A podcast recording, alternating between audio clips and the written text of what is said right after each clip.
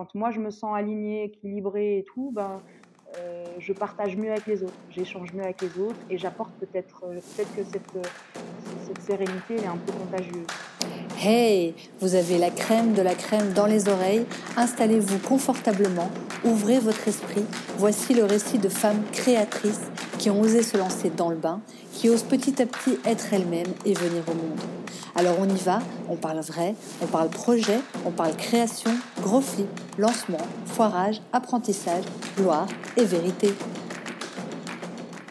Hello, Lucie au micro, coach d'entrepreneurs et créatrice du De la Crème Studio. J'accompagne les entrepreneurs créatifs dans leur chemin vers l'indépendance au travers de coaching individuel et de workshops. La mission de ce podcast est de parler vrai autour de l'entrepreneuriat afin de vous inspirer et de vous donner du courage pour créer. Aujourd'hui, je rencontre la crème de la crème encore. Samia, personnalité de feu, femme affirmée et doutant à la fois, et c'est ça qui fait toute la beauté et le charme de sa personnalité. Elle cherche, elle est en quête, elle observe, elle analyse, elle réévalue son équilibrage, son centrage. Elle est tellement captivante à suivre dans ses réflexions. Il y a tellement de profondeur, de valeurs importantes derrière. C'était stimulant d'échanger avec elle. J'aime profondément ce genre d'interaction. Alors Samia est styliste, conseillère en images, cofondatrice du studio Piquant, formatrice et directrice artistique, et elle a développé dernièrement un shop vintage. C'est une slasheuse, comme on dit. Son fil rouge est l'habit et tout ce que celui-ci peut divulguer sur une personne. Vous verrez qu'on a approfondi ici bien plus loin que le vêtement. Alors on va parler de valeurs, de quête de sens, on va se poser des questions fondamentales sur la place de l'argent et du pouvoir, on va philosopher, on va rigoler, on va s'interroger, on va observer tout ce que j'aime. Ce que je retiens de cet épisode, alors c'est très difficile à dire parce que pour le coup ici il y avait vraiment plein de trucs super importants qui sont ressortis d'après moi, je vous laisse découvrir, mais quand même ce que je retiens finalement, c'est qu'on peut s'autoriser à se reposer des questions et à se réaligner dans son projet régulièrement. Bonne écoute.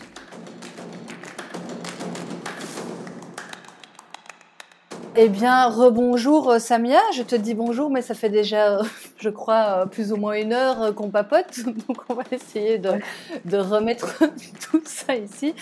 Euh, bah donc on fait l'enregistrement à distance, on est fin mars. Je suis hyper contente de, de pouvoir papoter avec toi. Ça faisait un moment que j'avais envie de t'avoir au micro de, de la crève. Je suis trop contente. euh, alors, on va commencer par jouer un petit truc. Euh, où il te suffit de répondre spontanément aux questions que je vais te poser, donc c'est facile. Ok. Et il n'y a pas de bonne réponse. Ok. Alors, plutôt sucré ou salé? Salé. Euh, thé ou café? Café. À l'intuition ou à la réflexion? Intuition. Au business plan ou au test et on verra Au, au test, au crash test. J'adore crash test. Alors, obéissante ou impertinente? Impertinente. Ça m'a beaucoup euh, poursuivi ce mot-là quand j'étais. euh, Ouais, moi aussi, et j'adore. Enfin, non, je ne l'aimais pas du tout quand j'étais petite, par contre. Maintenant, j'adore ce mot. J'adore ce mot. Alors, comme tout le monde ou comme toi seul J'aurais tendance à dire un peu des deux. Un peu des deux. Parce que, ouais, un peu des deux. Parce que les autres, ils ont des trucs cool aussi. Hmm. Hmm. Préparation ou total impro? Jusqu'à présent, total impro, de plus en plus dans la préparation, couplé à l'intuition, qui, voilà, qui permet, euh, qui permet une, une improvisation un peu plus réfléchie. Je deviens sage, quoi. Je vis, quoi. C'est bien, c'est bien, c'est bien. On apprend. hein. Routine ou montagne russe? Pareil, jusqu'ici, montagne russe et euh, dans une quête de. pas de routine, mais plutôt de. euh, d'équilibre. Team tout sous contrôle ou team cool? Hmm. Euh, je pense que là, euh, je vais peut-être pas dans, dans- dans- dans ta question, parce que je suis, moi, je suis dans un moment charnière, justement, où jusqu'à présent, c'était euh, tout sous contrôle, tout le temps. Euh, et maintenant, j'essaye vraiment de, de prendre des choses un peu plus cool. ouais, un peu des deux quand même. Ben, du coup, impulsive ou réfléchir euh, Impulsive d'abord, réfléchir après. D'accord. Merci Samia. Alors, bah, première question, comment tu te sens aujourd'hui? Bah, Aujourd'hui, je suis ravie, euh, je, bah, je, suis ravie d'être là avec toi. Euh, ben, parce que euh, parce qu'on devait se voir déjà un peu avant, mmh. puis parce qu'on vient de passer une heure déjà à papoter, parce que ça faisait un moment que je te voyais sur les réseaux et, et comme je suis une curieuse, une observatrice curieuse, j'allais voir les gens avec qui tu parlais, que, que tu interrogeais, me demandant ce qu'ils avaient d'intéressant justement, euh, ce qu'ils avaient de particulier. Euh, et, euh, et, voilà, je, je me sens, bah comme, comme je te l'ai dit juste avant, un peu en, à un moment un peu charnière, un espèce de, de, croisement au niveau de, au niveau de tout, au niveau de la réflexion sur, sur ce que j'ai envie de faire, avec qui et comment. Ouais. Ce qui est le cas de beaucoup de personnes pour le moment, je pense. Hein. En tout cas, moi, dans, mes accompagnements, c'est ouais, beaucoup le cas. Une quête, une quête de sens, euh, une quête de sens, de direction et, et, euh, et, de, et de repositionnement par rapport à ses propres valeurs. Ouais. Ce qui est très bon signe, hein, euh, l'autre jour, je, discutais avec quelqu'un et cette personne m'a dit il y a de plus en plus de burn-out là, là à l'heure qu'il est. c'est Enfin, genre, c'est effrayant, c'est très mauvais signe et tout ça. Et, euh, et je me suis dit, ben non, en fait, euh, c'est bien. Parce que, enfin, c'est bien. Je, je, sais que ça peut sembler bizarre hein, quand je dis ça, mais, d'une certaine non, c'est bien D'une certaine manière. tous les plombs, allez hop Tout sous Mais non, d'une certaine manière, c'est bien parce que ça veut dire qu'il y a beaucoup de gens qui, pour le moment, crachent dans le sens où c'est plus la manière de fonctionner qui leur convient. Et du coup, à un moment, tu vois, c'est le, le corps qui te dit maintenant ça suffit, tu trouves une autre manière de fonctionner. Et donc, ces personnes sont obligées d'aller rechercher au fond, ok, euh, enfin, de se remettre en question et de. Et, et c'est de là, en tout cas, moi, dans mon métier, qu'on voit émerger les plus beaux projets qui ont le plus de sens justement parce que enfin moi mmh. j'accompagne pas mal de bah, personnes qui font des burn-out et qui par rapport au burn-out se remettent en question et, mmh. euh, créent un projet et, c'est ça souvent qui les sort du burn-out tu vois et du coup ben je trouve que c'est bon signe parce que du coup il y a plein de projets qui émergent là pour le moment qui sont très euh, alignés euh, sur des bonnes valeurs réfléchis tu vois euh, oui, parce que c'est une crise en fait. Un burn-out, c'est une crise. C'est une crise identitaire, c'est une crise personnelle. Et toutes les crises, euh, elles, euh, elles, donnent lieu à des opportunités. Alors bien sûr, il faut avoir des, faut avoir des, des, moyens, des outils, il faut se donner les moyens, aller chercher des outils pour euh, transformer une crise en opportunité. Euh, mais c'est, je, je, pense, je pense ouais, qu'on va aller vers des choses beaucoup plus beaucoup plus euh, fondamentales, beaucoup plus humaines, des choses qui sont plus proches du contact, euh, malgré qu'aujourd'hui le contact est, est, assez limité, il est légiféré, voilà, euh, ouais, pour pas dire complètement nul, mais, mais effectivement, ouais, le, le, le, beaucoup de gens y, réfléchissent, et, moi, le métier que je fais aujourd'hui, les activités, plus les activités que, que j'ai aujourd'hui, elles sont, elles sont le résultat aussi d'une crise identitaire. Euh, qui, qui, mmh qui s'est exprimé à plusieurs reprises euh, dans un espace-temps de quelques années, euh, durant lequel justement cette question du burn-out n'était pas aussi populaire, elle était peu connue, ni par les médecins, et, et, effectivement ça, ça, a constitué une, une c'est devenu une opportunité pour moi, tu vois, de me dire ok, il y a quelque chose qui ne va pas, ce système ne me convient pas, ce mode de fonctionnement ne me convient pas, euh, ces valeurs, euh, euh ça, ça, ça, me ressemble pas. J'ai pas envie d'évoluer là-dedans. Mais j'ai envie d'évoluer dans quoi? Donc voilà, tu, tu, te forces un peu au, questionnement. Et puis comme tu dis, euh, les, les, gens, les gens comme toi euh, qui font de l'accompagnement, du coaching et qui, qui, qui, euh, qui aident à une réflexion plus fondamentale, ben, permettent de faire émerger des idées, de faire émerger euh, euh, des personnalités, de faire émerger des, des, euh, des, talents, tu vois, parce qu'on a tous, je crois, des talents, ah on a tous un savoir-faire, un savoir-être qui peut servir au moins à une autre personne. Et donc, si tu arrives à aider euh, ou à accompagner une autre personne, à enrichir une autre personne, je trouve que c'est un, c'est, un, chouette, euh, un chouette accomplissement. après, bien sûr, il faut que ce soit euh, quand même rentable un petit peu, mais, d'un point de vue humain, en tout ah cas. Oui, bah, c'est ça, c'est ça tout le jeu, en fait. Hein. c'est ça tout le jeu, c'est de rendre ça rentable aussi, hein, mmh. puisque bah, c'est, c'est la réalité, ça. pour donc, on revient toujours un peu en arrière au début du podcast pour comprendre qui tu es. Euh, bah, j'aimerais savoir quelle petite fille tu étais. Mmh, j'étais une petite fille mmh. sage. J'étais une petite fille avec, euh, je crois, un monde intérieur extrêmement riche. Euh, parce que je crois que je rêvais beaucoup. J'aimais bien dessiner. Et, une chose que j'ai toujours et qui, on en parlait, on en parlait tout à l'heure. c'est un point commun que nous avons, c'est l'observation j'observais déjà beaucoup, beaucoup, beaucoup, mais j'observais tout. J'observais ce qui était euh, matériel, donc euh, comment, euh, ce que les gens portaient, ce que les gens mettaient sur leur visage, sur leur tête, ce qui, enfin, tu vois, les, voitures qu'ils avaient éventuellement, enfin, tu vois, tout, tout, ce qui était matériel. J'observais vraiment tout ce qui était matériel, et puis j'observais aussi tout ce qui était comportemental. Le non-verbal, c'est un truc qui me passionne parce que je trouve que c'est un mode de communication qui est incroyablement riche.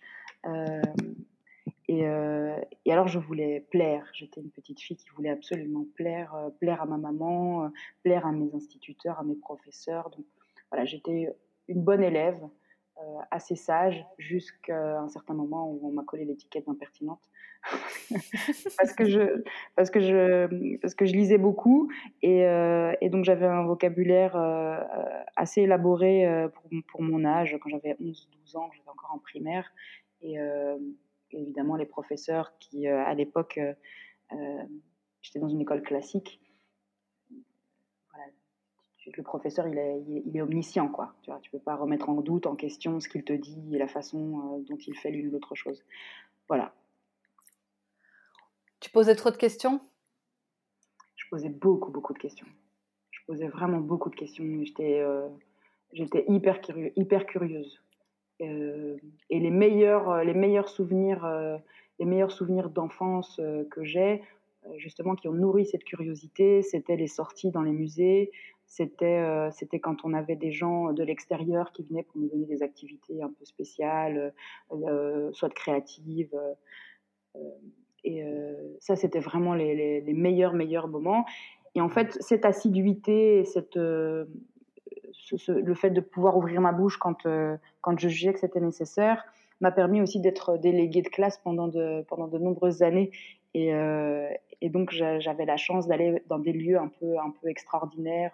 Par exemple, je me souviens que, ça, je, crois que c'était quand j'étais en sixième primaire, j'étais déléguée de classe euh, et donc, on allait faire des réunions avec la bourgmestre de l'éducation. Euh, ici à Excel, c'était Dominique Dufourny, je pense. Je me souviens, une crinière brune comme ça.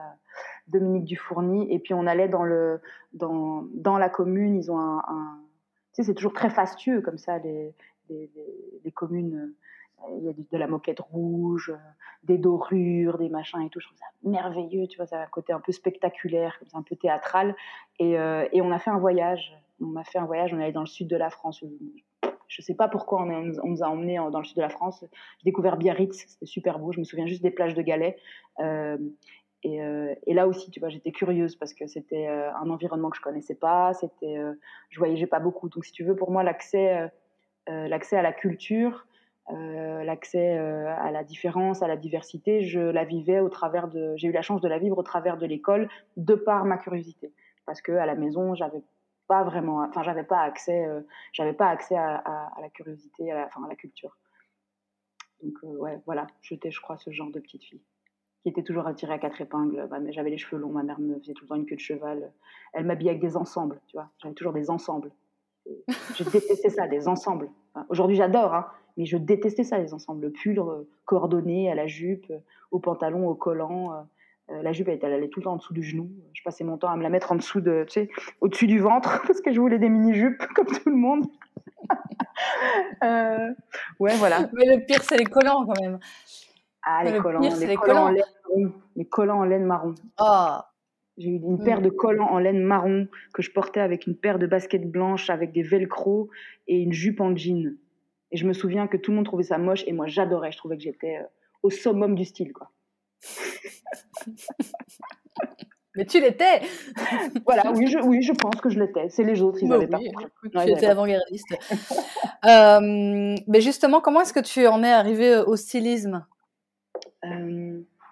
Je crois que j'ai toujours été. Enfin, déjà, on pourrait peut-être reprendre tout ce que tu fais. Parce que donc, euh, je te disais tout à l'heure, ah, je rajoute un truc à ton CV que tu m'as dit tout à l'heure, que tu, tu donnes des formations actuellement.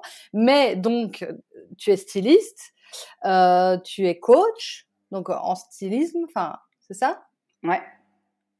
Euh, tu es cofondatrice du studio Piquant. Ouais. Et tu as un shop vintage. Euh, ouais, que je viens juste de lancer euh, sur, euh, sur Instagram. Que tu viens juste de lancer. Ouais. C'est ça, j'ai bien repris tout ce que tu faisais pour le moment. Ouais, oui, oui. Je crois que Et comment on appelle ça une, slasheuse. Je suis une slasheuse. Ouais, ouais, ouais j'adore. C'est génial. C'est génial. Tu t'autorises à, nourrir ta curiosité et, et tous, tes, tous tes talents et, et, tout ton potentiel. Tu vois, ça a toujours été dévalorisé par la société pendant très très mmh longtemps. Mmh Et maintenant, les slashers ont le droit d'être. enfin. C'est ça. Mais ça reste compliqué quand même. On a le droit d'être, mais ouais, bien sûr, c'est compliqué. Parce qu'on on est toujours confronté euh, à cette question de mais tu fais quoi en fait? Euh, Ok. C'est quoi ton métier? Bah voilà, c'est compliqué, tu vois. De, enfin pour moi, ça l'est encore, hein, de, de, de, donner une réponse, euh, une réponse claire et concise, parce que justement, euh, ce que je fais est, est, euh, conditionné par, euh, par mes envies, par les talents que j'ai, ce que je me découvre, ce que je me développe aussi. Donc, donc voilà, mais en gros, oui, c'est ça l'essentiel de, de, mes activités aujourd'hui. Et alors le stylisme, comment est-ce que est-ce que tu en es arrivé au stylisme? Puisque c'est quand même ce, qui régit, je pense, c'est un peu le fil rouge, je pense. Il y a toujours un, fil rouge hein, dans les slashers, chez les slashers. Ouais. Il y a quand même toujours un fil rouge. C'est euh, même, attends, c'est même pas le vêtement, c'est l'habit. Hmm. Il, y a une nuance entre le vêtement et l'habit. Euh, je crois que le, le, toit, euh, le toit de ma maison, c'est l'habit. Parce que, hmm. parce que l'habit, il, il englobe beaucoup, beaucoup, beaucoup de choses, beaucoup d'autres beaucoup d'autres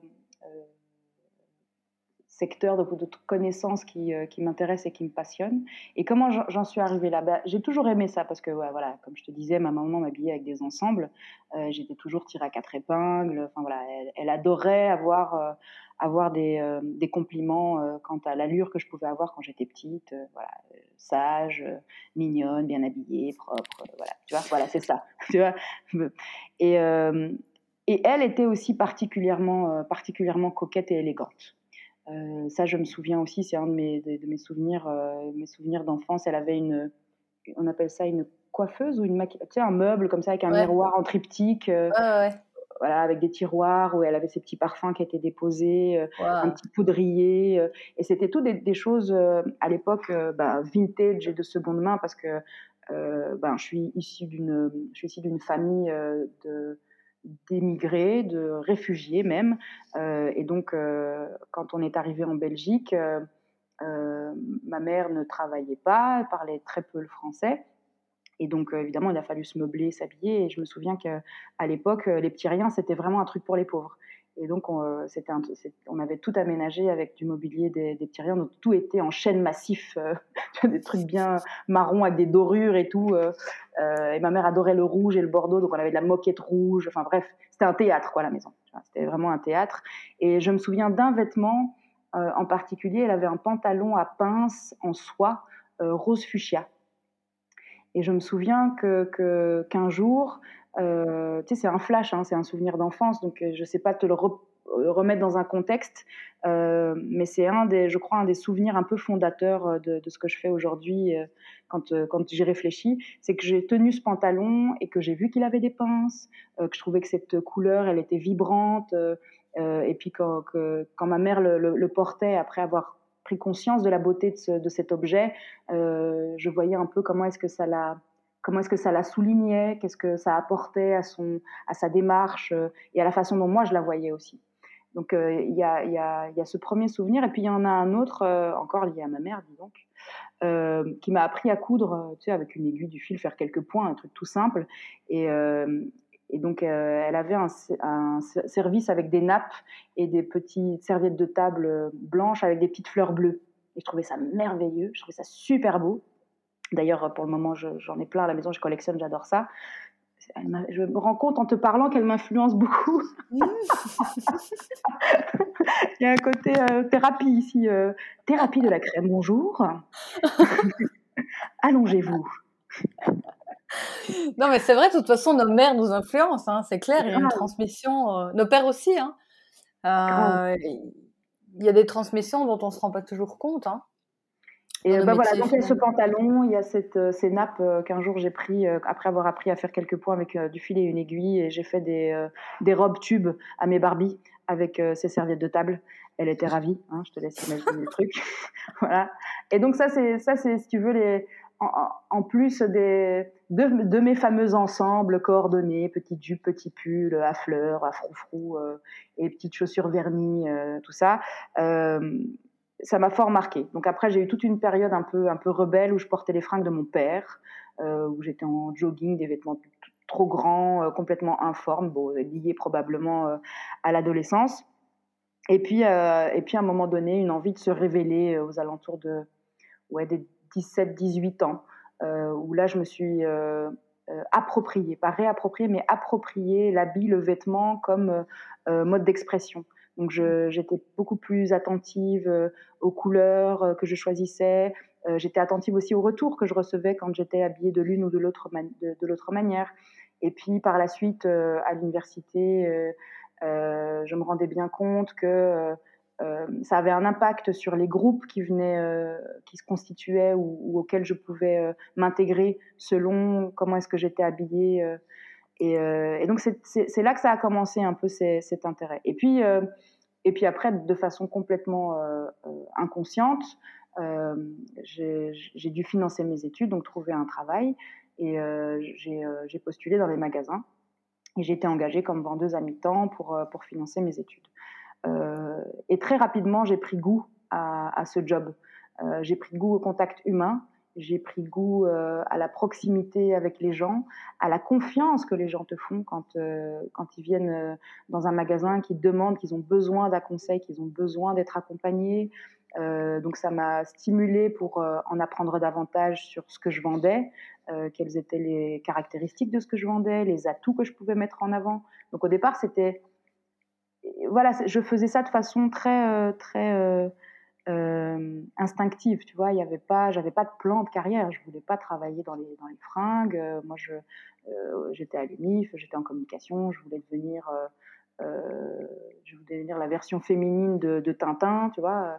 Je voulais devenir journaliste, reporter, blablabla. Et puis après, euh, me dit ah mais non, la communication c'est pas mal, faire de la radio peut-être ou, ou de la télé.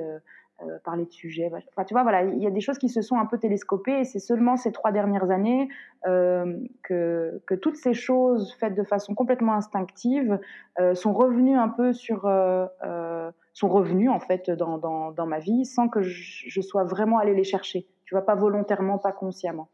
Et, et donc, en l'espace de, de, de, de trois ans, je suis passée de vendeuse à temps partiel à responsable d'une surface de vente euh, du côté de l'avenue Louise, hein, à Bruxelles. Euh, il y a une quinzaine d'années, c'était encore très huppé. Euh, et puis il y a plein de choses, tu vois, qui ont émergé de ça. Bah, J'étais responsable. mes clientes, elles étaient issues d'un milieu qui n'était pas le mien. Euh, que je ne connaissais pas, auquel il fallait que je m'adapte. Alors il fallait que je m'adapte d'un point de vue euh, visuel, de style, tu vois, il fallait que je corresponde à la marque que je vendais, mais également à ma clientèle.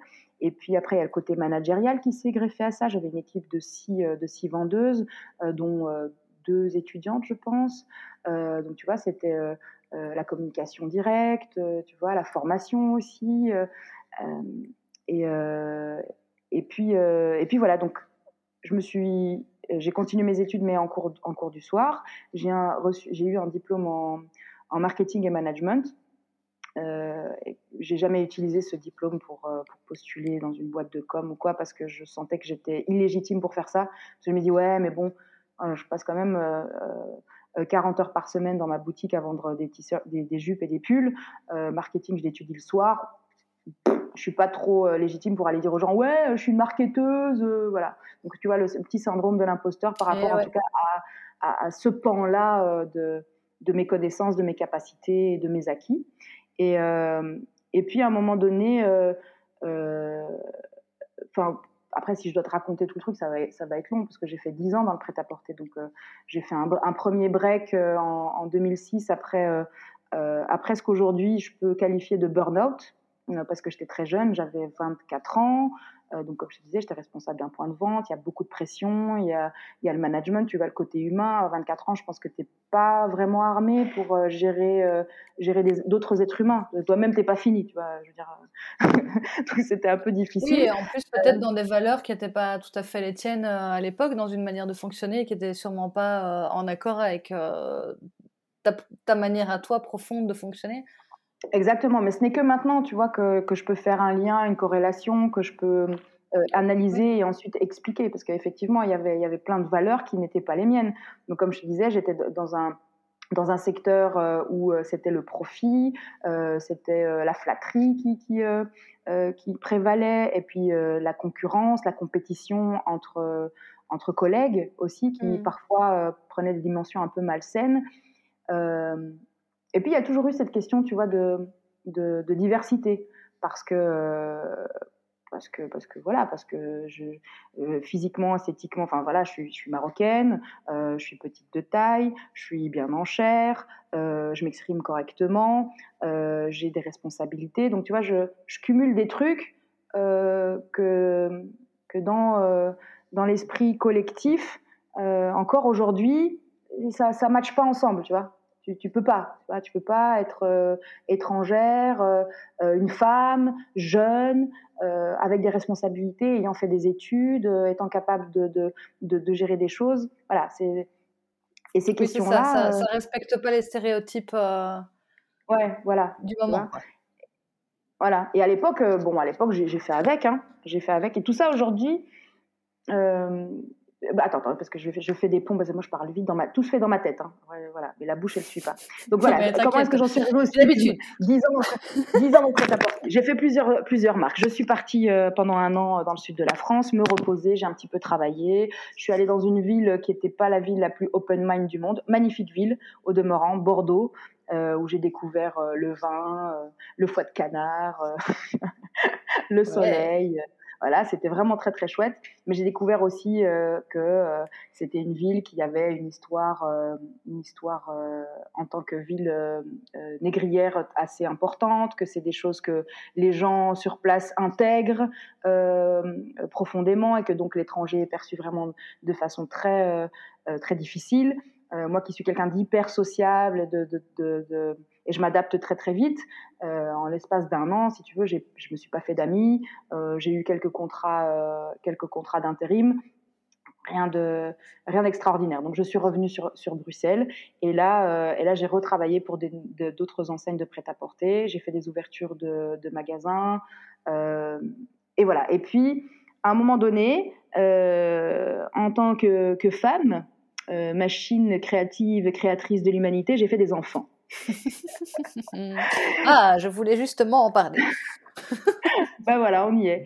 Et, euh, et, j'ai fait, fait trois enfants en quatre ans, en travaillant toujours dans le, dans le, dans le prêt-à-porter, dans la grande distribution en tant que responsable de point de vente, formatrice aussi, j'étais formatrice vente et responsable merchandising. Donc je faisais euh, les vitrines, euh, le placement des produits, l'analyse des chiffres par rapport à ce qui devait sortir, parce qu'il y a certains produits qui produisent en grande quantité, mais tu dois les écouler, mais parfois ben, ça touche pas la, clientèle, euh, il faut trouver un moyen de, les écouler quand même.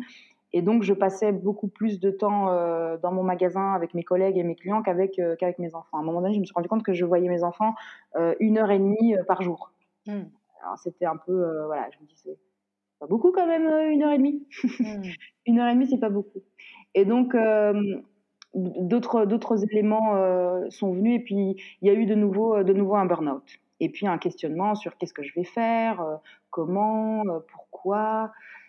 Et toujours, je restais toujours à cogiter, à cogiter, à cogiter, sans vraiment trouver de réponse, sans trouver de direction. Et ça devenait hyper pénible et, et, presque douloureux même, tu vois, de se dire mais finalement, je sers à quoi? Ma vie, elle sert à quoi? Qu'est-ce que je peux faire? Euh, voilà, j'ai fait des choix. Est-ce que tu, tu, tu, remets vraiment, enfin moi j'ai, tout remis en question. J'ai fait des mauvais choix, euh, j'ai fait des études et puis je m'en suis pas servi. Puis finalement je me suis engouffrée dans un secteur auquel, dans lequel je ne me reconnaissais plus. Enfin, je crois que je ne m'y suis jamais vraiment reconnue, mais mmh voilà, il a été formateur. Mmh et euh, donc je continue à cogiter, mais sans, sans vraiment me poser. Mmh physiquement et mentalement. Et euh, moi, je crois pas au hasard, mais alors genre vraiment, vraiment pas, pas du tout, parce que tout ce que je te raconte maintenant, euh, ben, euh, m'aide aujourd'hui. Toutes les mhm. choses que j'ai vécues, les, les, sujets auxquels je me suis intéressée avant, euh, m'aident aujourd'hui et de façon beaucoup plus consciente, je les utilise. Et à un moment donné, ben, euh, l'univers m'a dit, tu sais quoi, tu sais pas t'asseoir deux minutes, allez viens, on va te casser une jambe. littéralement. Hein. Donc, je me suis pété la cheville en deux. J'ai été immobilisée euh, euh, physiquement pendant huit semaines et ça m'a fait des vacances. Ouais, ça m'a vraiment fait des vacances. obligé à t'opposer. Obligé. Donc, hmm. euh, j'ai réfléchi, j'ai cherché, j'ai fait des listes. et puis, pour faire court, je me dis, OK, qu'est-ce que tu sais faire? Qu'est-ce que tu aimes faire? Qu'est-ce que tu sais faire? Alors, j'aime bien rencontrer des gens. J'aime bien, euh, j'aime bien chipoter avec des chiffons, avec des habits. Euh, j'aime bien conseiller. Euh, j'aime bien faire plaisir.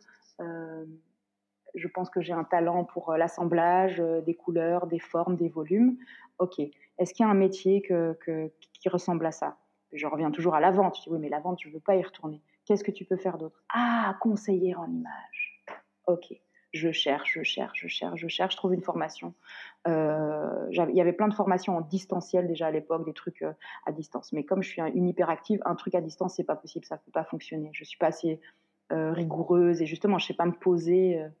et là, comme le hasard n'existe pas, cette année-là, où je me suis cassé la jambe, j'ai dû m'asseoir et vraiment réfléchir. C'était la première année où ils proposaient cette formation de conseillère en image en présentiel. Et c'était à Bruxelles, pas loin de chez moi. Ok, donc j'y suis allée. J'ai appris des choses, euh, des, choses techniques. Euh, la formatrice, euh, au, terme de cette formation, puisque c'est quelque chose que quand tu, tout ça, tu sais que quand tu suis une formation, tu reçois toujours un formulaire à la fin pour dire qu'est-ce que tu as appris, qu'est-ce que tu n'as pas appris, qu'est-ce qui était chouette, qu'est-ce que tu qu'est-ce que tu suggères pour améliorer et qu'est-ce que tu comptes faire de, cette formation, à quoi elle va te servir. Et moi, j'avais dit, bah, moi, j'ai envie d'accompagner les femmes au sein des entreprises euh, en utilisant l'outil euh, du, vêtement pour qu'elles puissent euh, s'affirmer, s'épanouir, exprimer leur personnalité sans pour autant s'effacer, se déguiser. Parce que, comme moi je l'avais fait quand je travaillais à l'avenue Louise, eh bien, j'avais 24 ans, mais je m'habillais comme, comme quelqu'un de plus âgé et dans un look qui n'était pas forcément le mien. Je laissais pas de place à, ma propre fantaisie, à, à, mon propre style. Donc j'allais chercher de ce qu'on avait dans nos collections et de ce qui pouvait faire vendre ces collections. Donc, parfois je me disais, ah, tiens, je vais porter ce chemisier-là parce que je sais que nos clientes, elles aiment bien ce genre de choses. Et donc je me disais c'est dommage parce qu'en fait euh, euh, on n'est pas plus euh, compétente parce que on se fond dans le décor. Hmm. on n'est pas on n'est pas plus compétente parce que on porte un costume. Et, et, la formatrice m'avait dit mais non ça marchera pas. les entreprises n'ont pas de budget pour ça. ouais ça marchera pas. Ok. Ben, elle s'est trompée parce que, parce que j'ai bossé là-dessus. Euh, j'ai bossé sur le, sur le stylisme et euh, je me suis. Euh, la première entreprise pour laquelle j'ai travaillé, c'était la RTBF. Ça, c'est important, c'est important à dire parce que, en fait, quand, tu, quand beaucoup de personnes ont ça, quand elles parlent de leur projet, il y a toujours d'autres personnes qui vont venir leur dire que ça va pas marcher. Tout le monde connaît ça. Mm. Il y a toujours un moment quelqu'un qui te dit ça ne fonctionnera pas parce que nanani nanana. Et ça c'est important de, de, pouvoir prendre du recul par rapport à ça et de se dire qu'en en fait personne n'a la vérité euh, sur euh, sur le projet, sur euh, est-ce qu'il va marcher, est-ce qu'il va pas marcher. Personne n'a la vérité là-dessus. Oui c'est ça. Parce que si à ce moment-là tu avais écouté cette personne-là, bah j'aurais pas fait. Oui c'est ça, j'aurais pas fait. J'aurais pas fait. Et beaucoup, et beaucoup de gens m'ont dit ah, que, que c'était un peu euh, que c'était illusoire, un peu compliqué, euh, pas très clair comme projet. Euh, enfin, pour moi, c'était clair. C'était je, veux accompagner, accompagner, les gens. Il y a une dimension psychologique, il y a une dimension sociologique aussi là-dedans. et et, mon compagnon, lui le premier, me disait ouais c'est compliqué quand même, comment tu vas faire Quand j'ai voulu m'installer ici dans le bureau où je me trouve, qui est aussi mon atelier et mon showroom, ben, je l'ai pris alors que j'avais signé justement un seul contrat mon premier contrat et j'avais de quoi payer, euh, je crois, trois mois de, loyer uniquement. Mais je m'étais dit, bah, il faut tenter, tentons. On m'avait dit, mais Samia, tu peux pas dépenser de l'argent que tu n'as pas. Ben, si, ça s'appelle de l'investissement, je crois. J'ai tenté le coup. Après, j'aurais pu euh, me tromper. Ça aurait pu ne pas fonctionner. Et euh, pour dire, vrai, ça ne fonctionne pas comme je l'ai imaginé. Ça fonctionne différemment. certains diront oui, mais ça vivote parce que parce que c'est pas régulier, parce que tu n'as pas des clients réguliers, parce que tu n'as pas un portefeuille de clients, parce que oui, c'est vrai, il y a une espèce de, de, de, précarité entre guillemets, euh, mais ce qu'il y a surtout, c'est une idée, un projet, un accomplissement euh, euh, personnel, individuel, humain qui, qui s'accomplit tous les jours vraiment euh, au, contact, au contact des gens, euh, euh, au contact de nouveaux projets, dans la réflexion et la réalisation d'idées que moi j'ai ou, que j'ai avec, avec d'autres personnes. Et ça, ça c'est important. Alors oui, effectivement, si mon objectif était d'avoir de l'argent et du pouvoir, ben ouais, c'est loupé quoi. c'est loupé. mais mais j'y suis et quand je te disais au tout début, ben, je suis à un croisement où je réfléchis, ben, justement c'est ça, c'est dire ok, est-ce que je veux de l'argent et du pouvoir? Du pouvoir, non, j'en veux pas. De l'argent, bah, j'en ai besoin un petit peu, puis j'aimerais bien en avoir parce que ça apporte un confort matériel euh, dont j'ai besoin moi, et que j'ai envie d'avoir dans ma vie. Euh, et je pense pas qu'il faille être, euh, d'avoir honte ou être gêné de ça, tu vois, dans une certaine mesure. Oui, après il y a argent et argent. est-ce que ton, souhait c'est d'avoir une énorme villa, rouler en Porsche et non, je veux pas aller vivre à Dubaï. voilà, je peux pas aller vivre à Dubaï tu veux euh, pas en maillot de bain Louis Vuitton. Euh. non, je veux pas, c'est pas mon objectif. Ah. tu vois Mais, euh, mais, mais, ouais, c'est de réfléchir un peu et tu vois, de donner du sens, vraiment de donner du sens, du sens à ce que je fais. Au départ, c'était ça. Aujourd'hui, je sais que c'était ça. Je voulais donner du sens à ce que je fais. Je voulais donner du sens à mon existence. Mmh. J'ai eu des enfants. Alors, c'est quoi avoir des enfants? C'est quoi être parent?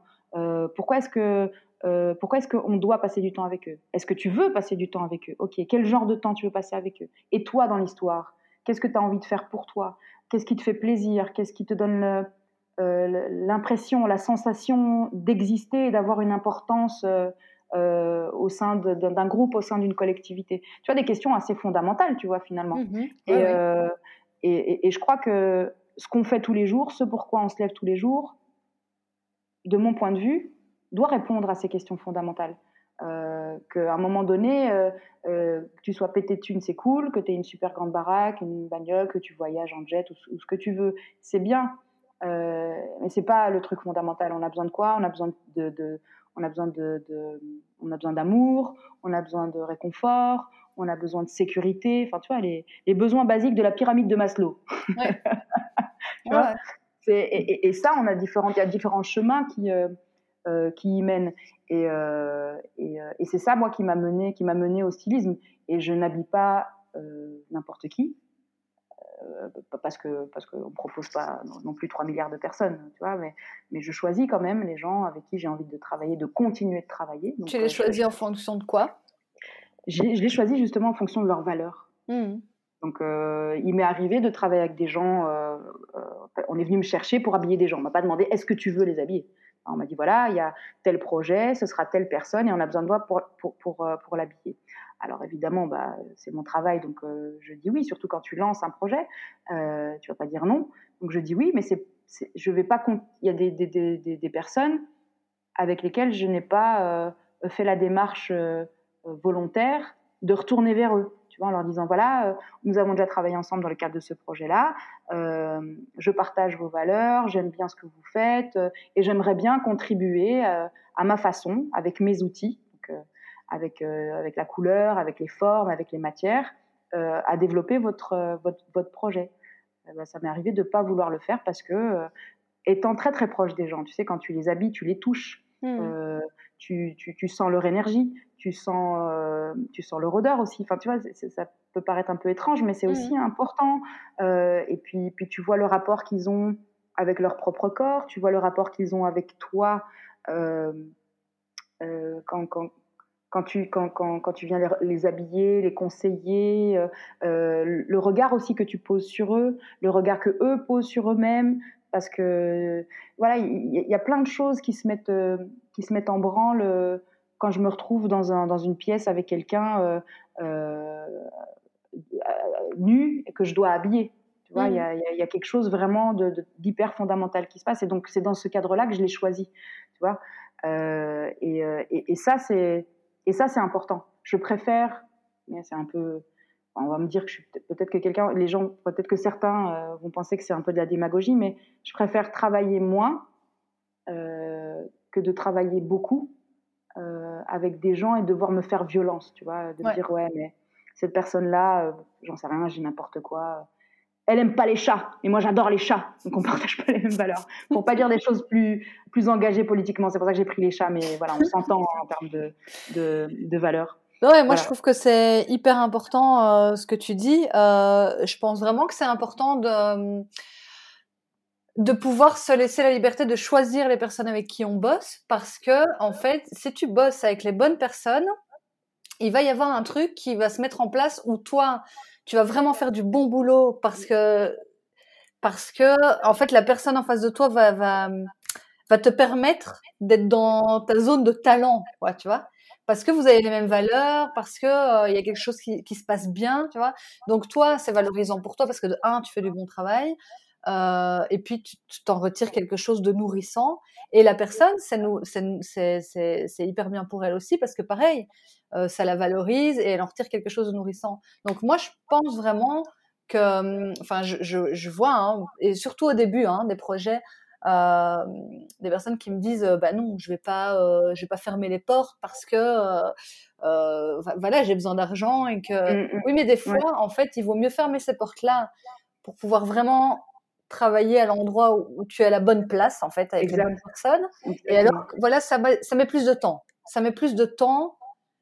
Ça met plus de temps, voilà, parce qu'il y a un à oreille vraiment qui doit, qui doit se mettre en place, qui est, vrai, tu vois, qui est plus profond, voilà. Exactement. Après, tu peux travailler avec les autres personnes qui, qui, qui, finalement, tu vas pas être dans la zone où tu brilles vraiment et où tu apportes vraiment quelque chose. Et oui, ça va te rapporter de l'argent, mais tu n'auras pas fait spécialement du super bon travail avec les bonnes personnes et qu'est-ce que tu auras gagné? Oui, un peu de thunes sur le moment. Enfin, tu vois, c'est ça. C'est ça. C'est ça le truc, la question en fait, c'est ça, c'est de se dire euh, euh, aussi ça, cette question de temps. Tu vois, ça prend plus de temps. Effectivement, ça prend plus de temps et, d'autant plus, c'est d'autant plus euh, frustrant aujourd'hui parce qu'on est dans un dans une période, dans, une époque où de, de l'immédiateté. Tout doit être rapide. Donc, si tu dis à quelqu'un, ouais, j'ai lancé mon projet, eh ben, dans moins de six mois, il faut que, voilà, tu dois pouvoir euh, avoir je sais pas combien de, followers, euh, tu dois euh, pouvoir dire ah ouais mais je gagne autant, je fais un chiffre d'affaires d'autant et de bénéfices d'autant et je travaille avec telle personne et tu, dois faire du, name dropping, et, en fait je me dis ok ça c'est un mode de fonctionnement. Mmh il, y en, a qui l'adoptent, pour qui ça fonctionne, et voilà, on revient toujours à cette notion qui met beaucoup de gens au burn-out. Enfin, moi, je trouve que ce mode de fonctionnement, ça part dans la même énergie que rentabilité, vitesse, euh, euh, pouvoir, argent. Enfin, tu vois, c'est un peu toute la même énergie, je trouve. Et on, je, vois des projets qui sont plutôt centrés et tout, et qui partent sur des valeurs, tu vois, plutôt centrées, et qui qui, font, qui, qui, qui, qui se font avoir et qui finissent par fonctionner quand même de cette manière-là. Ouais, ouais. de vitesse, vitesse, vitesse. Euh, il faut faire, faire, faire et montrer sur les réseaux qu'on n'arrête pas de faire et qu'on produit, qu'on travaille avec Chic, avec Chag. C'est fatigant. J'aimerais bien qu'on revienne. Prenez un peu le temps de vous poser, de vous centrer, de choisir les personnes avec qui vous travaillez, de bosser exactement ça, qui vous nourrissent. C'est exactement ça. Et oui, vraiment... faire moins de euh, pognon sur le coup, mais peut-être, voilà, d'être plus aligné et de prendre plus le temps. Et peut-être après, ce sera bien rentable, bien, tu vois, et ce sera bien solide en fait, je pense. Oui, c'est ça. Tu, tu, tu, tu, prends le temps de, de euh, d'installer des fondations. Tu vois vraiment d'installer des fondations. on ne fait plus ça. Euh, non, on prend plus le, on prend plus le, le, euh, le, temps, le temps de faire ça. Et donc, et, pour certains secteurs, dont celui, ceux dans lesquels moi j'évolue, à savoir la communication et les créatifs au sens large, tu vois. Donc, quand tu es un communicant, un créatif, bah, faut que tu communiques et il faut que tu montres que tu es créatif. Ouais. Donc ça veut dire qu'il faut que tu sois présent sur toutes les plateformes, il faut que tu fasses euh, trois posts par jour, euh, il faut que tu te lances dans une chaîne euh, YouTube, dans un Instagram TV, dans, dans un podcast, dans un truc. C'est plein de choses, tu vois. Et donc, on n'a même pas le temps de suivre en plus. non, et donc du coup, ces choses-là qui sont des, normalement, à la base, qui sont des outils, tu vois, des outils, donc des choses que tu utilises, eh ben, la, la, tendance, elle s'inverse tu deviens toi, on devient nous, l'outil de ces choses-là, en disant, OK, on, on, ouais, on devient nous-mêmes un produit, tu vois. Et mmh. donc, euh, là, on, on, est en train de. Enfin, moi, je me pose la question et puis je vais, euh, je, je, vais en parler de façon un peu plus euh, large encore avec, avec ma collaboratrice Sidney Figues au sein de Studio Piquant, de dire OK, on est des communicants, OK, on doit communiquer, d'accord, il faut avoir de la visibilité, OK. C'est un gage de, de, je ne sais pas quoi tu vois, de sérieux. Genre, apparemment, le nombre de followers que tu as sont gage de, sérieux. Je ne suis pas d'accord avec ça. Je, pense que c'est faux. Euh, comment est-ce que nous, on peut s'adapter à ça? En sachant que ce qui est central dans, dans, dans ce qu'on fait et dans, dans, dans notre façon de, de, penser, de réfléchir, de travailler, notre valeur centrale, c'est l'humain. C'est vraiment l'humain. L'humain, il est au centre du truc. Bien sûr qu'on aimerait bien bosser avec une énorme boîte euh, euh, sur un super projet où on va nous donner carte blanche pour, pour créer des choses euh, différentes, dingues. Mais si cette super grosse boîte, c'est, je sais pas moi, Zara, voilà, Inditex, eh ben, je, vais, je vais dire non, tu vois je vais dire non. Pourquoi Parce qu'il y a plein de gens qui vont te dire que tu es dingue de dire non à une grosse boîte comme ça qui va te rapporter autant d'argent. Mais en fait, si tu dis oui, tu continues à fonctionner dans ce modèle-là, en fait. Et à un moment, je trouve, on parlait tout à l'heure de responsabilité vis-à-vis de la communauté, euh, de la société, donc. Je pense qu'on a tous un message à faire passer et que le premier message à faire passer, c'est on peut construire des projets rentables euh, qui communiquent des vraies valeurs à l'extérieur, mais qui sont profondément alignées. Pas on communique des valeurs qui font joli pour le moment sur Instagram, oui, et puis en, en, on va bosser, euh, tu vois? Et c'est Moi, j'ai de plus en plus de scrupules, tu vois, aller. Euh, mon outil, du coup, c'est l'habit, c'est le vêtement. D'accord? Pour certains projets, je suis obligée euh, d'aller chercher des choses qui viennent de la grande distribution, donc qui viennent du, des enseignes du groupe Inditex, entre autres. Ben, quand je, je, le fais, parce que, parce que entre guillemets, j'ai pas le choix, j'ai besoin de quantité. Et il n'y a mmh. que ces gens-là, enfin, il n'y a que dans ces circuits-là que je peux avoir de la quantité. Après, je, je, je j'essaye de, de, de, je l'enrichis avec d'autres choses, avec, euh, avec justement oui, euh, ça, tu le fais en du, jeune, du jeune créateur et tout ça. Mais, mais c'est vraiment difficile pour moi de dire, OK, euh, je vais aller chercher, je vais utiliser ça pour, pour mon travail, parce que c'est, il y, a, y, a, une il y a une contradiction, tu vois, avec, euh, avec ce que je dis. Mais en même temps, j'en suis consciente. Donc, du coup, j'essaye d'équilibrer les choses, d'aller chercher du créateur, euh, d'aller chercher du local, euh, d'aller chercher des choses anciennes, de la fripe, d'emprunter, d'aller regarder à gauche à droite et de faire preuve justement d'inventivité et de, de, de créativité. Ouais, d'inventivité. Hein, voilà, ça, vraiment ça. Et, et on peut pas faire parfait, hein, de toute façon. non, mais on peut pas faire parfait. Enfin, tu vois, je pense que il faut aussi euh, accepter qu'on euh, a des valeurs, qu'on essaie vraiment profondément de, rester en cohérence avec ça, mais que dans, dans le monde dans lequel on vit là pour le moment, on peut pas faire parfait. Ça, n'existe pas. Non, mais dans l'absolu, ça n'existe pas, la perfection. Pas, maintenant tout de suite. Oui, de toute façon, oui, d'accord. Ça, c'est clair. tu vois, euh, essayer, parce que tu vois, c'est une espèce de de, un espèce de cercle, de cercle sans fin. J'ai fait il y a quelques temps, justement, parce que cette réflexion par rapport au sens et aux, valeurs, je l'ai depuis, euh, depuis quelques semaines.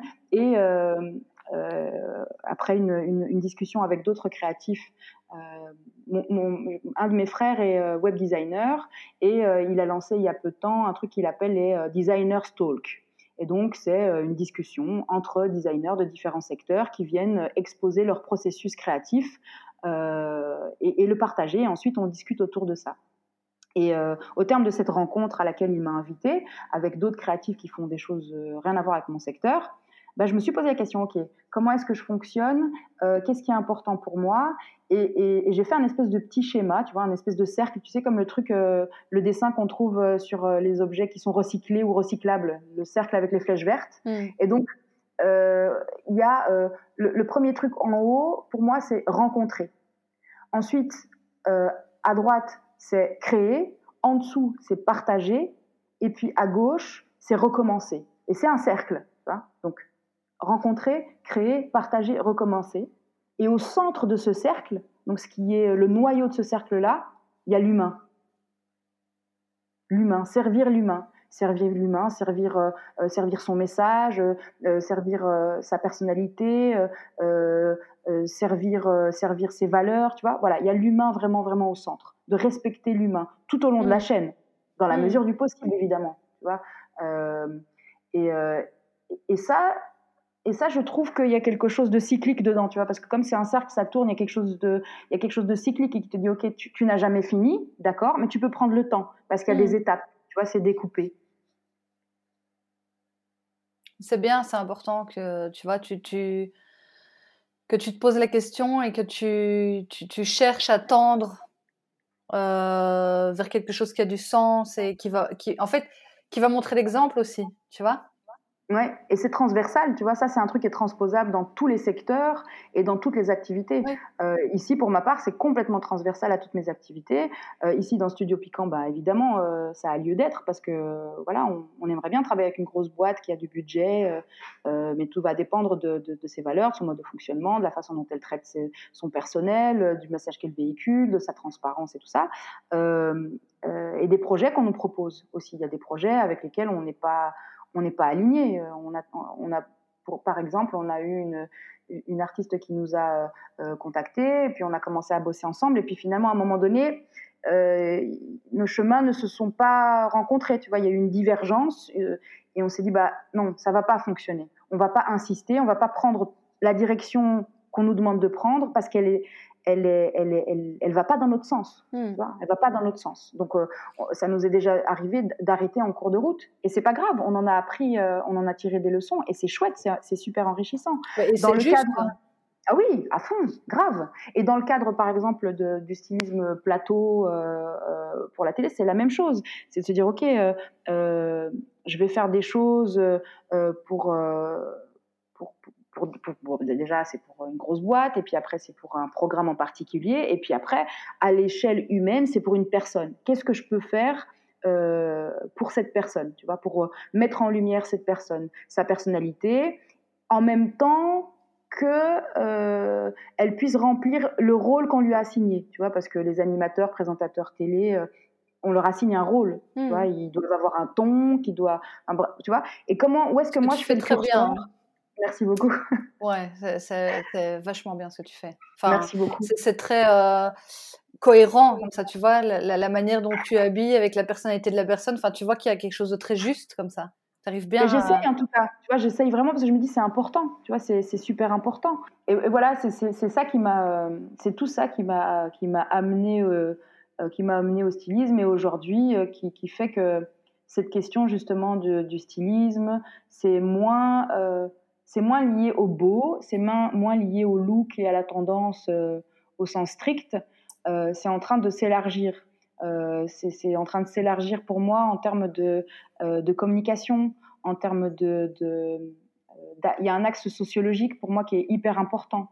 Il y a un axe anthropologique parce que quand tu observes, tu te dis ok, mais il y a des, il y a des, communautés qui, qui, se distinguent par leur apparence. Alors euh, certaines c'est euh, volontaire, euh, tu vois, c'est objectif, c'est conscient, et puis il y en a d'autres ça l'est beaucoup moins. Et pourtant il y a aussi des codes qui se mettent en place. Qu'est-ce que ces codes racontent des individus? Qu'est-ce que ces codes racontent des, des, groupes dont ils font partie? Et qu'est-ce que ça raconte des groupes entre eux Tu vois de notre société, tu vois, du rapport que l'on a.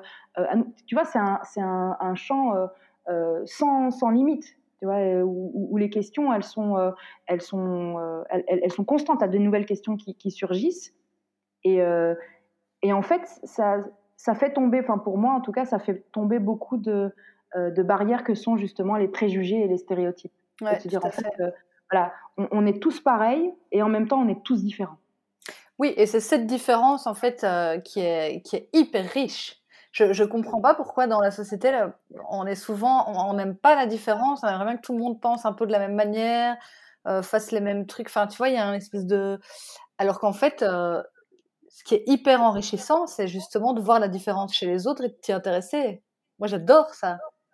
Je trouve ça hyper. Euh, pour, pouvoir, pour pouvoir accepter la différence comme étant quelque chose de riche, bah, je crois qu'il faut d'abord être conscient de sa propre différence qui peut heurter, déranger l'autre et de se dire ok, c'est pas grave parce que c'est parce que c'est fondamental, c'est naturel. On est tous aussi aussi similaires, identiques sous, sous de nombreux aspects qu'on peut être différent parce que on est, un, individu ne peut pas se résumer euh, à une seule de ses facettes. Un individu ne peut pas se résumer euh, à son tempérament, il ne peut pas se résumer euh, juste à son origine ethnique, il ne peut pas se résumer à son style vestimentaire ou juste à ses études.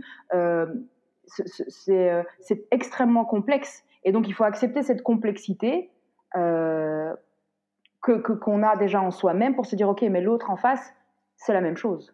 Mmh. Et c'est intéressant et c'est, et c'est curieux. Et, et, ah, il y a des choses que, euh, qui peut-être euh, on peut se, s'échanger les uns les autres, tu vois? Et, euh, et, voilà. Ouais, ouais, ouais, ouais. Hyper riche tout ça.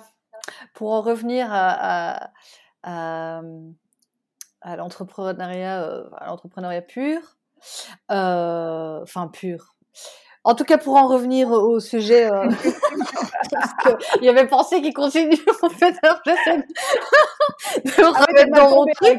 C'est mal tombé avec moi en termes de ah, j'adore. Je peux, je peux faire ça pendant des heures, tu vois. Ah, mais j'adore parce que ton, ton cerveau fonctionne un petit peu comme le mien. Du coup, euh, on peut en chou-fleur. Euh... Oui, J'ai une copine qui dit on a cerveau en chou-fleur. Tout à fait. Alors, attends, j'ai quelques questions encore que j'aimerais bien te poser avant de, finir ce podcast, hein, parce que je pense qu'on pourrait parler, euh, comme on disait, euh, jusque demain. Attends, mm. alors déjà, il y a une question qui m'est venue tout à l'heure que j'aimerais te poser, c'est, euh, donc, on parlait de projets avec lesquels tu as envie de travailler et d'autres avec lesquels tu n'as pas envie. Mm-hmm. par exemple, quels sont les projets avec lesquels tu as vraiment aimé travailler euh, et est-ce que tu as identifié ce qu'il y avait derrière, tu vois euh, euh, et, pourquoi, en fait, tu aimes travailler avec ce genre de projet? Alors, il y en a un, et c'est celui, c'est celui qui est fondamental et, celui qui a le plus de. enfin, c'est plus une personne, en fait, plus de visibilité. C'est travailler avec Cécile, avec Cécile Djunga. J'adore bosser avec elle. Et je travaille avec elle maintenant depuis euh, trois ans, je crois, ou quatre ans, je ne sais plus. Euh, et j'aime travailler avec elle pour de nombreux aspects. Alors, euh, pas parce qu'elle est facile à habiller, parce que c'est pas un cintre, c'est une vraie personne avec un vrai corps, avec, avec des proportions qui sont pas celles, celles d'un cintre. donc il y, des, y a des contraintes. Parfois ça m'embête, mais voilà, il y a des contraintes. mais ce que j'aime, c'est qu'il y a une réelle il y a une réelle réflexion. Tu vois, euh, euh, Cécile est, une comédienne. Euh, c'est une personne extrêmement sensible, intelligente et qui se remet en question et qui qui évolue dans un, dans un, dans un milieu que sont les médias, l'audiovisuel, qui est très difficile. Et puis, on en revient à cette question de valeur, d'identité, de diversité et d'intersectionnalité. Hmm. Euh, elle est noire, je suis arabe, on est femmes toutes les deux. Euh, elle est étiquetée comme étant humoriste et animatrice alors qu'elle est comédienne. Il y a quand même une différence, tu vois. Elle a fait le cours Florent, elle a étudié les classiques euh, de la littérature et du théâtre. C'est pas, c'est pas négligeable, je crois.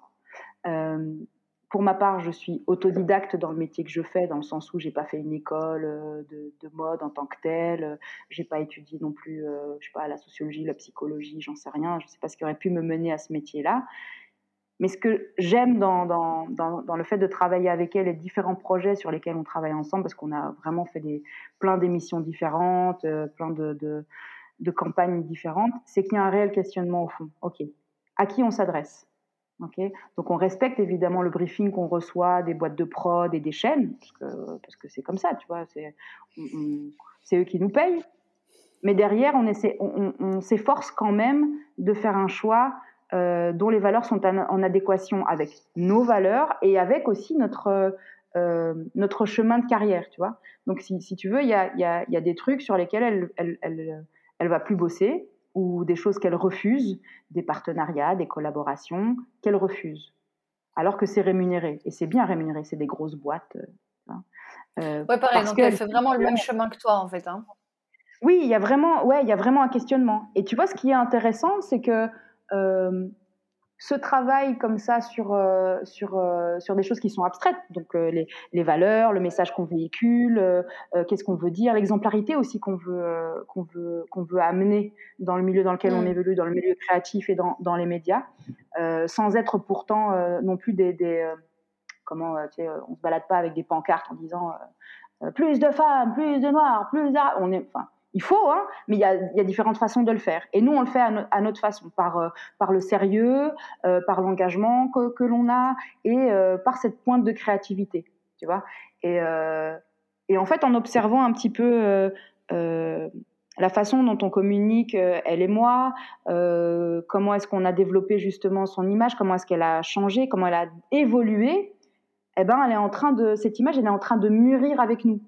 Euh, là où on était il y a 3-4 ans sur euh, des petites jupettes en corolle euh, euh roses avec des petits tops et, des, nœuds papillons dans les cheveux, ben, aujourd'hui, on est dans autre chose. Tu vois on, est plus dans faites attention à ce que je dis, plus, à de, quoi, plus que à quoi, à quoi je ressemble. Et puis, en fait, pour résumer, ce que j'aime avec, euh, avec le travail que je fais avec, euh, avec Cécile, c'est que euh, la forme ne prend pas le dessus sur le fond. Mmh. Voilà. Mmh. En fait, c'est ça. C'est mmh. que la forme ne prend pas le dessus sur le fond. Elle reste importante, mais c'est n'est pas ce qui est primordial. Parce que ça, ça véhicule aussi un message, hein, tu vois, la façon dont tu es habillé, les couleurs que tu vas utiliser, ah, si tu vas accessoriser ou non, parce que ça va changer ton attitude. La façon dont tu t'habilles, les chaussures que tu portes, comment tu es coiffé, comment tu es maquillé, ça change l'attitude d'un individu. Euh, mais ça ne doit pas être le premier truc qu'on, le seul et unique euh, truc qu'on va retenir. On doit retenir plus le fond euh, que la forme. Donc ça, c'est vraiment, c'est vraiment le, ouais, la personne avec lequel euh, j'apprécie le plus de travailler parce qu'il y a vraiment il y a vraiment une, réflexion, un échange, euh, un respect et une écoute mutuelle, tu vois. Euh, et puis à côté de ça, il y a aussi euh, la création de, Studio Piquant, parce que parce que Studio Piquant, c'était une idée que j'avais dans la tête quand j'ai commencé à, justement à faire du stylisme et à prospecter. Et je me disais tiens, il y a des choses que je sais pas faire.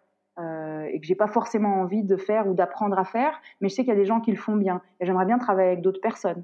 Euh, je me disais, ah, ce serait bien en fait de créer un collectif. Et en fait, euh, Studio Piquant, c'est plus un collectif euh, de créatifs qu'une boîte de com ou une agence de com ou, de direction artistique. Tu vois, c'est euh, deux nanas, Sydney et moi, on est là et puis on va chercher des projets ou on nous propose des projets, on analyse le truc, on voit de quoi ils ont besoin, de quelle expertise ils ont besoin. Et puis, on va chercher des gens qu'on connaît, euh, des photographes, euh, des maquilleurs, des coiffeurs, euh, des marques de créateurs, des, marques de vêtements, des accessoires, du mobilier, selon le truc, pour essayer de faire quelque chose qui soit homogène, tu vois, quelque chose qui ait du sens, justement.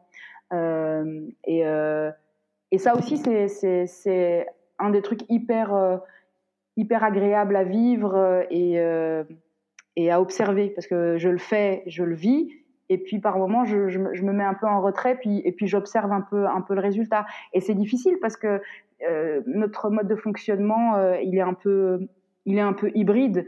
Euh, tous les on a essayé de se faire accompagner lorsqu'on a voulu créer le studio en tant que tel et lui donner une forme une forme comment officielle tu vois. Donc on s'est fait accompagner et en fait, on a eu de cesse de nous dire euh, oui, mais qu'est-ce que vous faites? Il faut trouver, euh, il faut trouver un, un nom. Qu'est-ce que vous êtes? Une agence de com, une boîte de com, un truc de Bah non, on n'est ni l'un ni l'autre en fait. On est juste euh, deux nanas hyper créatives qui aiment bien toucher à tout, qui aiment bien travailler avec, des gens différents, qui, on est curieuse. Oui, mais bon, ça, les gens ils doivent comprendre quand ils viennent sur votre site internet, ils doivent comprendre tout de suite.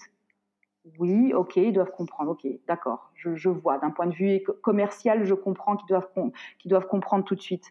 Cependant, on a décidé que ça n'allait plus être une entrave. Si les gens comprennent pas, ben qu'ils nous appellent, tu vois. Ou tu vois, on invite les gens vraiment à, nous appeler. Puis on communique volontiers avec avec avec avec les gens. Et, voilà, c'est vraiment un peu du, du sur-mesure, quoi. C'est ça. C'est exactement ça. C'est exactement ça. On fait, on fait vraiment du sur-mesure. Parce que par exemple, Sydney, euh, elle de formation, si tu veux, elle est, euh, elle est graphiste. Ouais, elle a fait, euh, elle a fait l'ergue. Donc, donc elle, elle, est graphiste. Mais c'est une excellente styliste parce qu'elle a une affinité avec les couleurs, elle a une affinité avec les, les, matières et les volumes de façon complètement différente de, de, de, moi. Et donc, dépendamment des projets sur lesquels on, on, on va être, ben, c'est soit moi, soit elle, soit nous deux. Si on trouve qu'il euh, y a moyen qu'on que, qu'on se rejoigne, eh ben on va le faire à deux. Mais si c'est quelque chose et je trouve que c'est plus de son univers, que ça, voilà, que ça matche plus avec elle, eh ben euh, c'est elle qui va, c'est elle qui va prendre le truc en charge. Tu hmm. vois, donc euh, c'est vraiment, ouais, c'est vraiment vraiment du sur mesure. Et quand on va nous proposer, par exemple, quelqu'un va nous, nous, contacter pour faire une vidéo ou, ou un shooting photo, ben on va aller chercher un photographe qui, selon nous, euh, va comprendre l'univers du client, va, euh, va, va être aussi force de proposition, tu vois, parce que on veut pas non plus être de, de simples exécutants. On veut vraiment pouvoir euh, exécuter tout en apportant quelque chose, euh, quelque chose de différent et de très personnel, tu vois. Je sais pas si j'ai mhm. répondu à ta question, je me souviens même plus de la question. Si, si, si. si, si, si. Alors, je vais choisir deux questions finales dans ma liste de questions. Euh, même pas laissé poser des questions tellement j'ai parlé. non, mais tu sais, moi mes questions, elles me servent, elles me servent juste de euh, à te relancer, tu vois. Donc en fait, ce qui compte, c'est ce que tu vas dire. Les questions, on s'en fout. Euh, en fait, il y, y, a quand même une question que, que, que j'aime bien. Enfin, les deux, les deux questions là que je vais te poser, je les aime bien. Qu'est-ce que tu as dû euh, dépasser comme peur dans ton cheminement euh, d'entrepreneur? Le jugement. Hmm. Purement et simplement. Le jugement.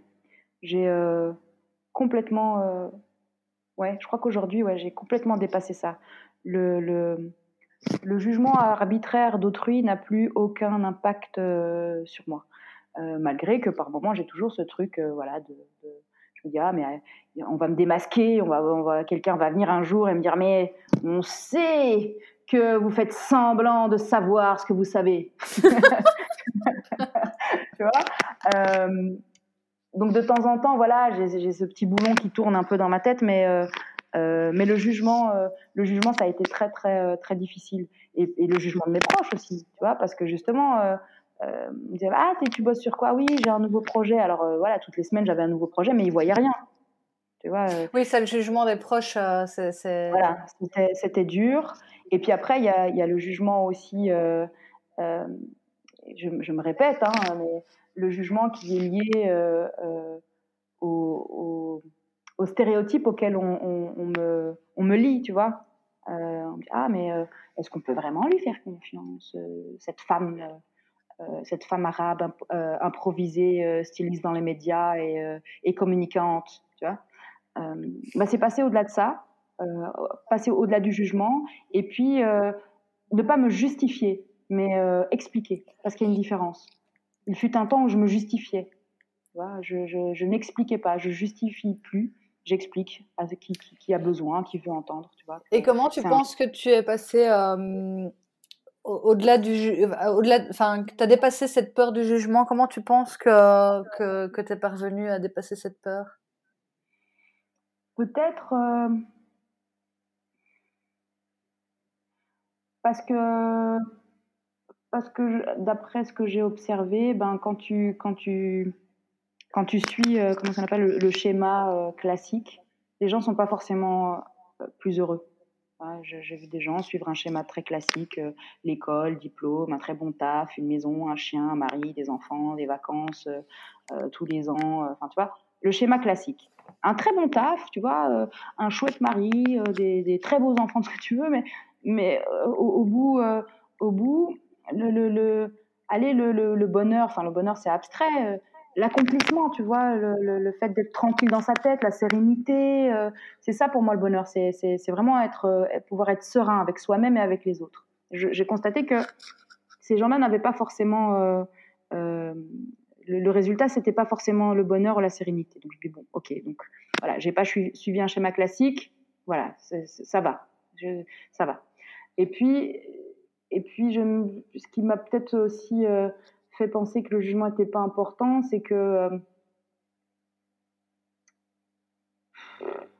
c'est qu'en fait, euh, quand tu déprimes et que tu n'es pas sûr, bah, tu es quand même tout seul, tu vois. Tu es quand même tout seul euh, dans ta tête, entre toi et toi. Les décisions que tu prends, elles, engagent d'abord d'abord toi. C'est la, première personne sur laquelle ça a un impact, c'est toi. Donc finalement, le jugement des autres, est-ce qu'il a réellement une valeur? Parce qu'à partir du moment où toi, ce que tu fais, ben, t'apporte la sérénité, le bonheur et l'équilibre, ben, les autres, ils vont avoir quoi pour te juger? Que tu es heureux et équilibré? Là, on part vraiment dans des délires euh, psychotiques, tu vois. Mais, euh, mais parce que le jugement n'a plus d'importance, parce que je me dis, ma quête, c'est vraiment mon équilibre à moi. Et quand, euh, quand moi, je me sens alignée, équilibrée et tout, ben, euh, je partage mieux avec les autres, j'échange mieux avec les autres et j'apporte peut-être euh, peut-être que cette, euh, cette sérénité elle est un peu contagieuse. Et, donc finalement ceux qui, de, près ou de loin me jugent d'une façon ou d'une autre, ben ils dépensent quand même leur énergie pour rien quoi. Mmh. Ouais, tout à fait. Alors ma dernière question, qu'est-ce que ça signifie pour toi réussir? C'est ça, c'est être serein. C'est faire ce qu'on aime et être serein. Euh, ma quête ultime, c'est ça, je crois. C'est vraiment la sérénité. De faire euh, tout et n'importe quoi, mais euh, tranquillou, quoi. Sans me dire ah, attention, je vais me faire du mal, ou je vais faire du mal à quelqu'un, ou ça risque d'avoir un impact négatif quelque part. Voilà, si, cette, si, cette possibilité traverse mon esprit, c'est que c'est quelque chose qui est mauvais. Merci Samia. C'était trop gai d'échanger avec toi. J'ai l'impression d'être partie, mais dans tous les sens. Que ce podcast va être le pire de tes podcasts. Les gens vont rien comprendre et vont dire Mais qu'est-ce qu'elle raconte, cette meuf? Elle a parlé de, de fringues, de sociologie, de, quoi? Intersex, Inter quoi? Diversité, intersection. Mais oh là là, tu vas recevoir des messages, Lucie. Lucie. Euh. Mais c'est toujours comme ça. C'est ça qui est, c'est ça qui est franchement, à chaque, euh, à chaque fin de podcast, d'enregistrement, euh, chaque interviewé me dit la même chose. Vraiment Ah oui, à chaque fois. Les mêmes.